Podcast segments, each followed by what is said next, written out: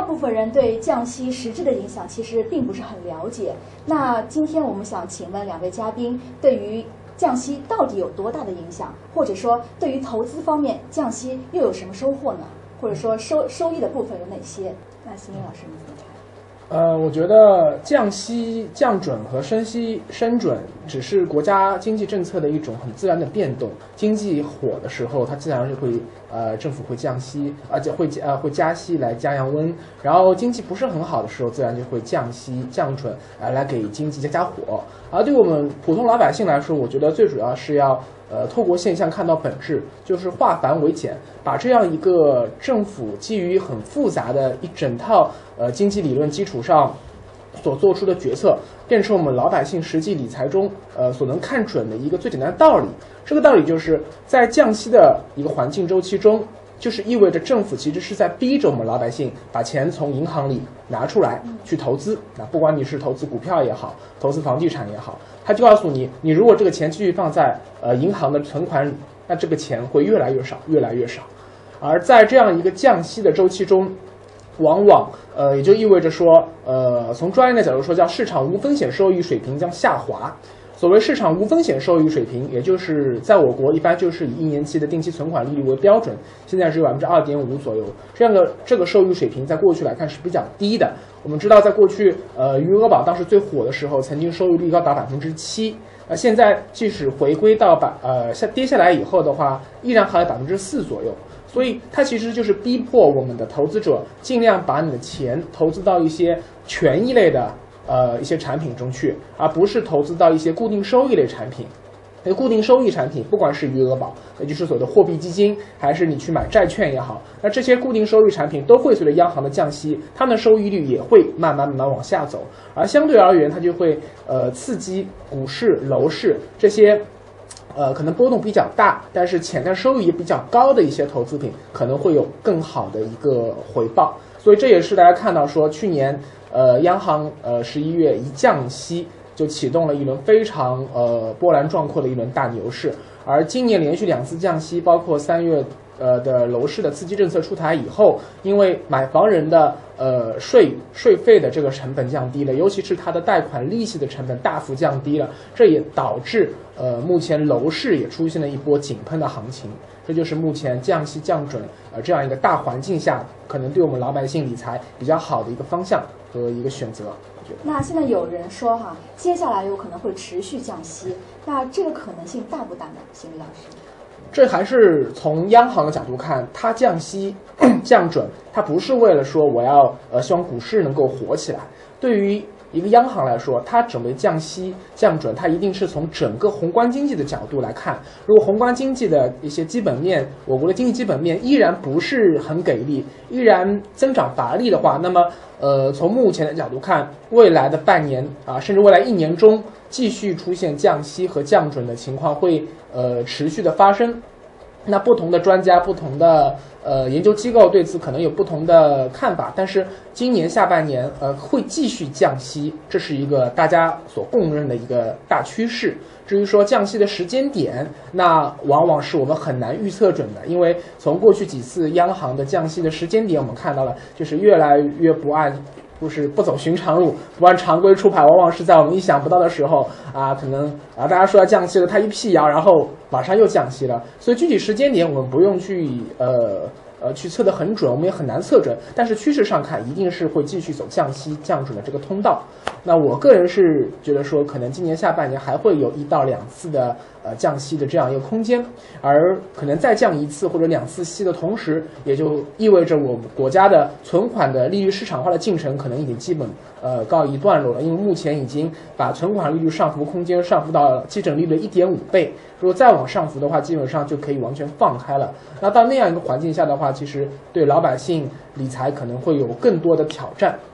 因为你必须要去，呃，存银行你也要货比三家，看哪个银行的利率更高。所以到那个时候，可能更需要老百姓去，呃，关注理财、关注投资，才能让自己的资产不缩水。所以，邢瑞的观点是，降息是还会持续，只是时间的问题。那邢老师，刚刚卢老师说到，一个是黄金，一个是股票。那对于股票来说，理财方面，股票肯定是比较重要这一块。然后你，你对这一方面？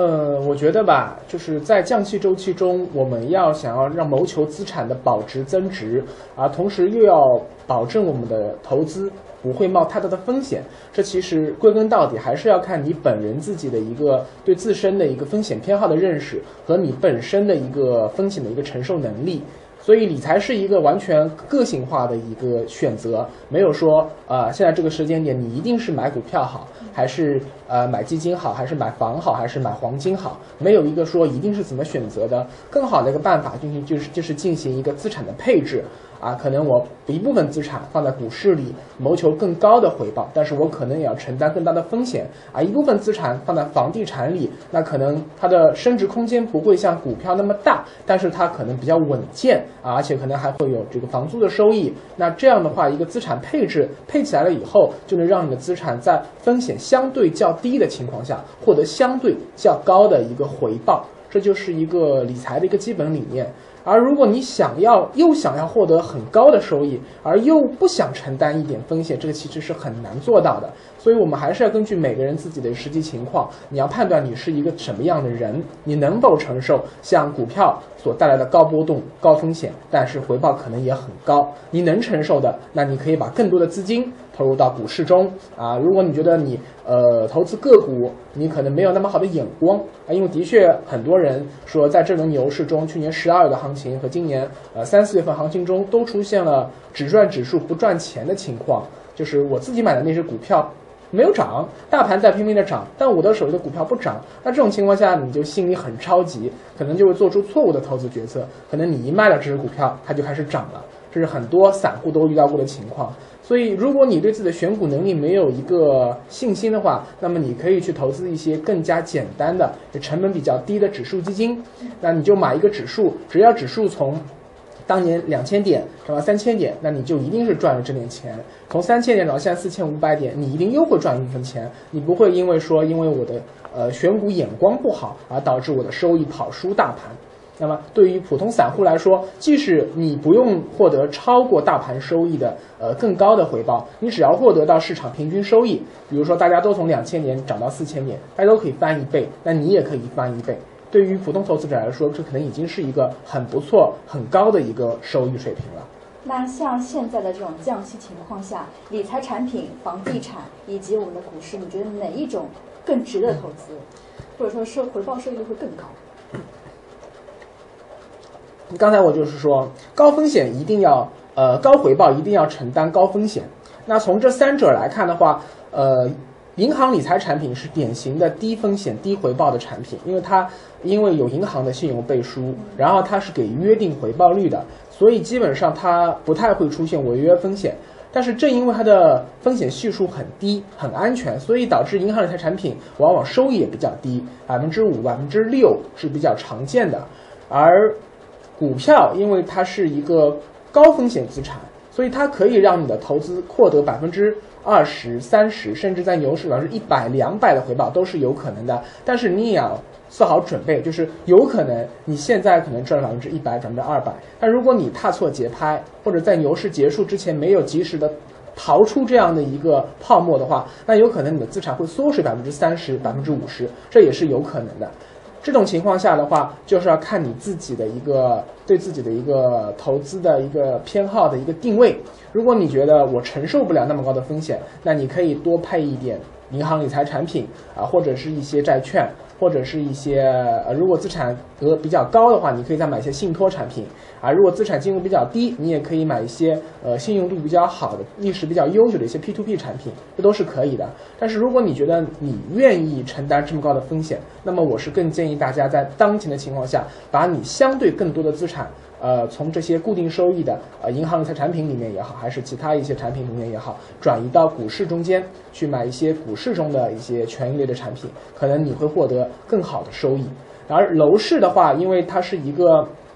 资产的稳定器，就是它是另外一块，它的风险和之前我说的股市它之之间没有正相关性，就是股市涨的时候，楼市可能涨也可能跌。而楼市涨的时候，股市也可能涨可能跌，所以它们之间就可以进行一个风险对冲。那么，如果你觉得股市的危险系数比较高，那你可以选择呃在股市里赚了一部分钱的时候，再把钱拿出来去买一套房子，让这个资产能够稳定下来，而不会说我的股市的资产可能从呃一百万增长到两百万。呃，可能几个月就增长上去了，但是可能过了几个月，它又从两百万回到了一百五十万。那为了规避这种大幅的波动，你可以把你赚到的钱拿出一部分去买一套房子，这样的话能够构建一个比较合理的、健康的资产配置的一个组合，可能是对老百姓来说更好的一个理财之选。所以说我能不能归结为，就是还是要看投资者的类型，比如说是稳健型的还是风险型的。如果是稳健型的话，就要去配资配去自配一些比较稳健呃风险型的股市，比如说股市啊这样这样子。呃，稳健型的话，应该多配一些银行理财产品，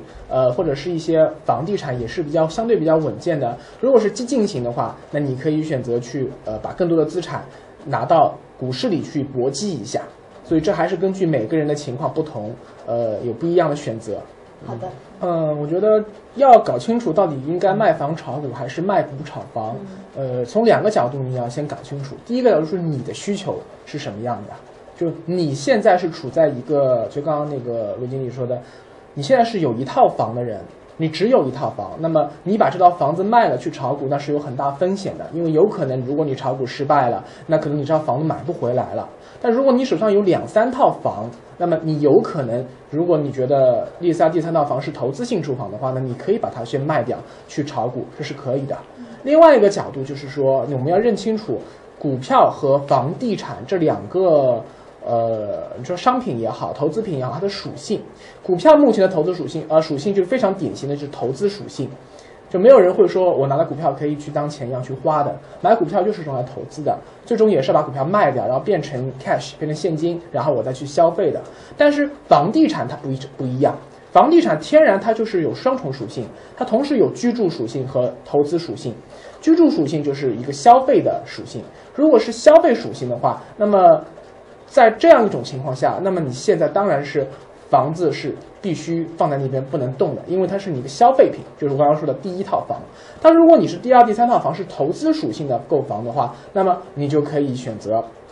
等一下。如果是投资，你就看投资的收益怎么样，因为现在很明显，房子呃的投资收益很难超过目前短期看股市的投资收益。所以说，就像刚刚那个卢经理说的。股市的投资收益短期会好于房地产。那如果同样是做一个投资，我为什么把房子卖了去买股票呢？这是一个很理性的选择。但是我们还是要看到，就是说，呃，你决定把这套房子卖了的话，你是有成本的。这有几个成本。第一个成本是你卖房再买房，它是有时间差的，而且不是说你呃把套房子卖了马上就能过户成功，而在这段时间你其实有可能股市会继续涨，等你。当你想买卖房的时候，可能这个时候股市在四千点，而当你把房子卖完以后，呃，你把钱能够投入到股市，可能股市已经五千点了，这是一个可能存在的一个时间差的一个成本。第二个成本是卖房，它是有一个刚性的税收税费的成本。我们知道，我们国家目前的各种税费、契税、营业税、所得税还是偏高的。而你将来如果准备再要去买房的话，那你等于再要支付一次这样的税费，这个税费成本你也是要考虑到的。第三个考虑因素就是你要考虑到机会成本，因为我们知道，如果在目前当前的一个房地产的一个大格局下。呃，整个中国的房地产市场已经不像过去十年那样是一个黄金时代，是一个严重的供不应求市场，呃呃，是一个城镇化快速加速的时代。这样一个时代目前已经慢慢慢慢呃走向一个平稳，因为中国的人口红利已经逐渐逐渐消失的，城镇化正在快速的走向完结。这样一种环境下，中国有大量的城市，它的房地产投资是过量的，所以在很多三四线城市，我们看到很多鬼城，房子造起来，但是没有人去住。所以未来的十年是各个城市争夺人口的这样一个一个战争时期。那这这样的一个争夺人口的是一个重要的一个时期。呃，房子本身已经不是最重要的，而是说这个城市是不是能够持续的吸纳人口，这才是最重要的。那我们看中国现在，呃，年轻人更愿意去什么城市呢？那很显然就是大家都愿意往那些大城市，北上广深是最愿意往这些城市跑。所以这些城市在现在也好，将来也好，人口不停的在涌入，不停涌入人口，而且他们是想要成为这个城市里的长期居住的居民，那么他们就有一种强烈的欲望，想要去在当地买房。这种买房不是一种投资投机啊，投资投机的话，他会说，呃，房价涨了我就去买，房价跌了我就不买了，人会有这样一种心理。如果是一个呃，个人的一个消费性的一个住房，那他就会说，这个房子不管涨还是跌，我都要买，因为我要在这里生活，我要在这里娶妻生子，所以他就会去买。除了北上广深之外，可能中国还有呃极少数的，比如说像杭州这样的二线城市，因为它有大量的啊，本来就是一个旅游城市、宜居城市，然后有浙江那边可能呃相对来说呃富翁比较多一点，所以它也容易支撑当地的房价。除此之外，可能还有极个别的一些呃非常有吸引力的，或者是政策，或者是环境，或者是产业，呃有吸引力的三线城市，有可能也会吸引更多的人进入。只有这些能够快速、大量的、持续的吸引外来的人群到这个城市来定居的那些城市，它我的房价才是有机会继续上涨的。但即使是这些会继续上涨的房价的城市，未来的十年、二十年，可能它也不会像过去那些年那样。啊，一年涨百分之五十，甚至像零七年、零九一年就翻个倍，这样的时间可能我们再也看不到了。那这种时候，我们就要去看你这个房子到底是在哪里的了。如果是那些不是那些人口流入性的一线城市或者极少数的二三线城市的话，那么你就可以考虑把那些投资进驻房卖掉。而如果这个房子是一线城市，比如说你是房子是在上海市中心内环内的，你的这个房子可能就是在现在这个时间点，它依然在不停的涨价。那这样的房子，你就要考虑，它是不是适合卖掉？因为你一旦卖掉，你将来再买回来，可能就会以更高的价格买回来。你拿出去投资股票，是不是能够获得这么稳健的持续的收益？你就不一定了。因为我们知道，上海的房价现在基本上每年，呃，未来十年每年不说多百分之八，可能还是很容易能够能够获得这样的一个涨幅的。如果你再加上它的一个租金收益的话，可能每年百分之十的呃收益是可以达到的。那如果你在现在的牛市环境下，你去炒股票，你说百分之十，你不觉得什么？但在熊市中呢？在熊市中，可能你的投资会是亏损的。那就算你在熊市里不去买股票，你去买那些银行理财产品，买那些信托产品，买债券，你要想获得百分之十的稳健的收益，也是非常困难的。所以这时候你就要考虑到你这个房子未来的一个预期，它是会。大幅升值，还是可能会，呃，可能会有小幅升值，还是说这个房子未来可能会价格会持续的下跌，这也可以决定说你这个房到底是卖了去炒股，还是说你先不要买，这是一个很重要的选择。所以，不管是抛股买房，还是呃卖房炒股，都需要根据自己的一个自身的一个情况，对，然后一定要量力而行。那说到房子，卢老师，我我不得不问，现在到底该不该买房，或者说在哪里买房我们会更便宜？这是网友最关心的一个话题。那邢宇老师是不是赞同我们卢老师说的这个，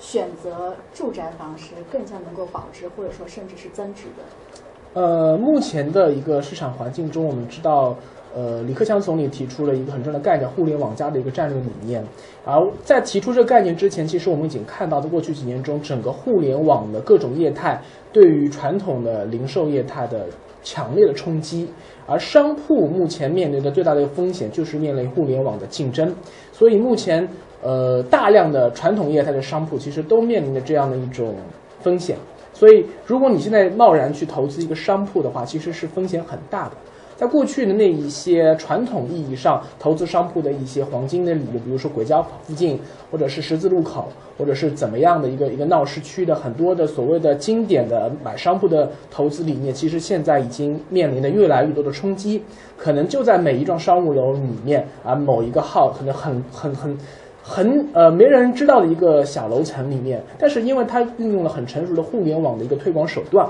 那可能就会呃有呃来了那个。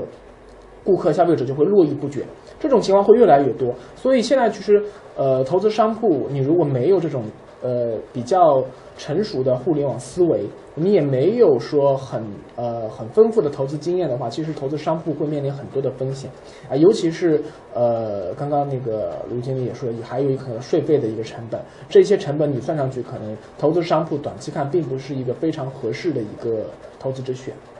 那邢李老师，是不是现在所有的人，就大部分的人，都是已经把逐步从理财产品转化为把钱已经转到了股市方面？呃，从我的这个工作经验来看的话，大部分的年轻的一些理财小白，他们第一步认识到了理财的重要性，都是从余额宝开始的。因为我们余额宝目前有几千几千亿的规模，用户上亿。呃，那上亿的人中间主要都是一些年轻人，过去可能从来不知道理财，因为他们来说可能股票太难太不懂，然后银行理财产品的门槛是五万，比较高，而房子可能一套房就几百万，他们买不起，所以很多人没有理财的意识。但是余额宝的门槛很低，一块钱就能买，所以他们开始从余额宝关注到了理财。随后余额宝当时在二零一三年那个出来之后，很快收益冲高到了。百分之七的年化收益，但后来因为各种政策的影响，之后就降下来了。降下来以后的话，那紧接着很快我们会看到说，呃，各种其他的新兴的互联网理财产品，像 P to P 产品就兴起了。但是紧接着就是牛市又来了，那大家就开始关注到了股市。我们知道现在这轮牛市中有大量的年轻的八零后、五零九零后的年轻股民，可能就是啊揣着父母给他的这个几万元钱，甚至更少的钱，就冲到股市里去了。那对于这些刚刚入市的年轻人来说，其实他们目前，呃，可能有些人收益是不错的啊，也有些人他因为不停的在买进卖出、追涨杀跌之后，可能到现在还是亏的。那对于这些人，不管你是赚钱还是亏钱的话，其实呃都是要提醒一句，就是股市是风险很大的一个投资品，因为你的投资经验很短，你只是在它牛市的这一段你看到了它的收益，但你没有看到说在熊市中，那很多的人会亏得非常非常惨。到那个时候，可能你就会意识到，呃，股市的风险是非常大的。所以，对于呃目前这个时间段来说，投资股市是可以的，但是一定要呃时刻注意这个风险。然后在不断的投资中间，你要不断的去学习，不断的去总结经验，让自己的这个投资的水平、理财的专业知识不断的积累。可能说，呃，你现在钱并不太多，可能呃大学生可能才几千元。或者说，一些年轻人只有几万元或者是几十万元，并不是很多。但是你如果趁着这一次牛市的机会，你可以让你呃近距离观察股市，了解股市波动的一些规律，那逐渐逐渐的话，对你未来的人生的整个理财是有大的帮助的。因为我们知道，呃，牛市它迟早会结束的，而熊市迟早会到来。但是即使熊市到来以后，若干年以后，又会有新的一轮牛市起来。那我们人生，如果你现在只有二十多岁的话，到你六七十岁，呃，退休养老的年龄，你还可能会经历过五次、六次、七次，可能还经历过很多次牛市。那对你来说，可能现在借这样一个牛市的机会，呃，借这样一个大家都在全民炒股这样一个热潮，你去关注它，去学习它，去掌握它，可能是对你更重要的一个，呃，一个一个一个帮助的地方，因为。嗯，刚刚我们说了很多理财产品，我们说投资理财有很多东西，比如说黄金啊、呃信托啊、P to P 啊、呃艺术品收藏啊、呃邮票啊等等，呃银行理财产品等等很多很多。但是我们说，呃从理财的角度说，一个家庭理财就个人理财，它最核心的两个投资品，一个是股票，呃以及泛股票类资产，包括一些股票型基金，另外一个大头就是房地产。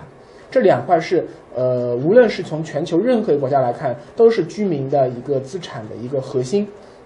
而在中国目前，呃，出现了一个很奇怪的现象，就是全世界的一个趋势，就是股票好的时候，一般房地产会比较萎靡，因为资金都到股票里去了。然后房地产起来的时候，股票相对来说会比较低迷，因为资金又过去了。但中国很奇怪，中国是一般股市好的时候，楼市也会好。比如说零六零七年的时候，股市一波大牛市，那那两年其实。房中国的房地产市场也在突飞猛进，也是在翻倍。然后零八年股市暴跌，然后楼市也遭遇到了一波大调整。而零九年股市大反弹的时候，楼市也有一波大反弹。然后到前两年，呃，因为调控政策，然后股市也是很低迷，然后楼市也很低迷。而到了现在这个时间点，我们看到又到了一个股市也在很红火，然后楼市也到了政策各种很给力，又又降息，然后又给你很多刺激政策的这样一个时间点。所以对于投资者来说，这个时候你到底应该去买股票还是买房子，还是要看你本人的需求。就像我刚才说的，楼市它有两个性质，一个是投资的，一个是消费的。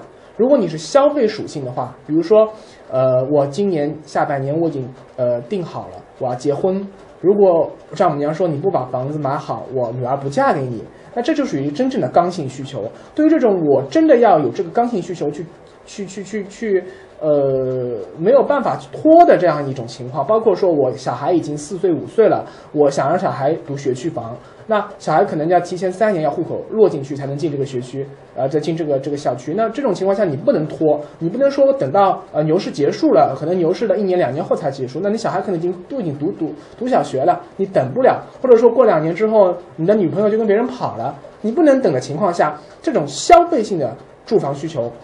买就可以买，因为的确现在是个不错不错的一个买的时间点。但如果不是这种很刚性的消费需求，哪怕是一些改善性消费，比如说我家里觉得有点小了，房子有点旧了，我想换一套更大的，你都可以稍微忍一下。可能在这样这个时间点，你把这个钱先拿去投资股市，在股市里先获得一个比较高的回报，然后可能原来你只能买两房的钱，你能买三房了。啊，甚至说原来你呃只能是够首付的钱，可能在一轮牛市的收益中，你可以不用首付，全款买房了。所以我觉得这是对于呃目前当下情况下，普通的老百姓怎么去选择呃股票跟房地产的一个比较好的一个判断的方法。好，那谢谢我们的网友的分享和谢谢我们辛老师的建议。那由于时间关系，那我们今天节目就到这里就全部结束了。非常感谢三位嘉宾的参与，我们下期节目再见。